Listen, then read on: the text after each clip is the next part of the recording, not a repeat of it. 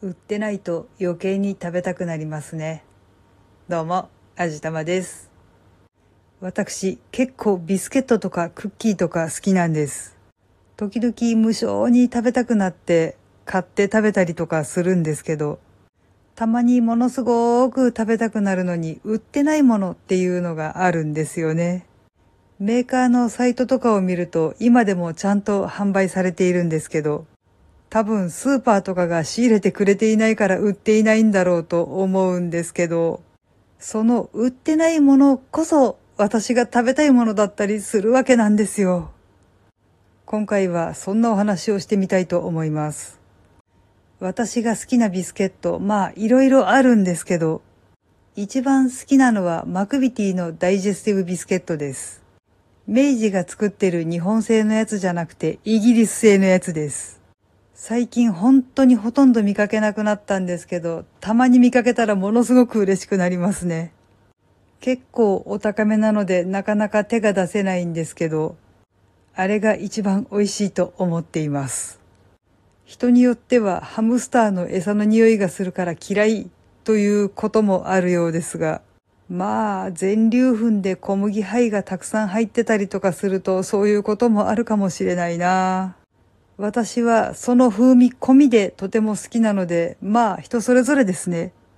で、私が食べたいと思って売ってないって嘆いているのはカルケットです。多分ある一定以上の年齢の方はとても懐かしいと思うんですけど、牛乳で練ったビスケットという売りのあれです。昔は明治製菓が出していたらしいんですが、今は伊藤製菓が明治から権利を譲り受けて、株式会社カルケットというそのための会社を作って製造しているようです。ただ、そんな会社まで作って売っているにもかかわらず、近所のスーパーが全く仕入れてくれないために売っていません。結構いろんなところを探し回ったんですけどね、本当に売ってないですね。まあ、アマゾンとか楽天とかの通販で買ってしまえば、ちゃんと売ってはいるんですけれども、そうじゃなくって、なんかこう、もうちょっと気軽に手軽に食べたいなって思ってるんですけど、あれはそもそも小さい子供が食べるためのものなので、